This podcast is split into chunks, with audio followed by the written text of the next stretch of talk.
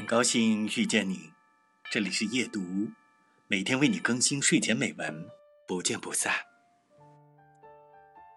他所要的死是诗意的、动人的死，可是人们的眼睛里没有悲悯。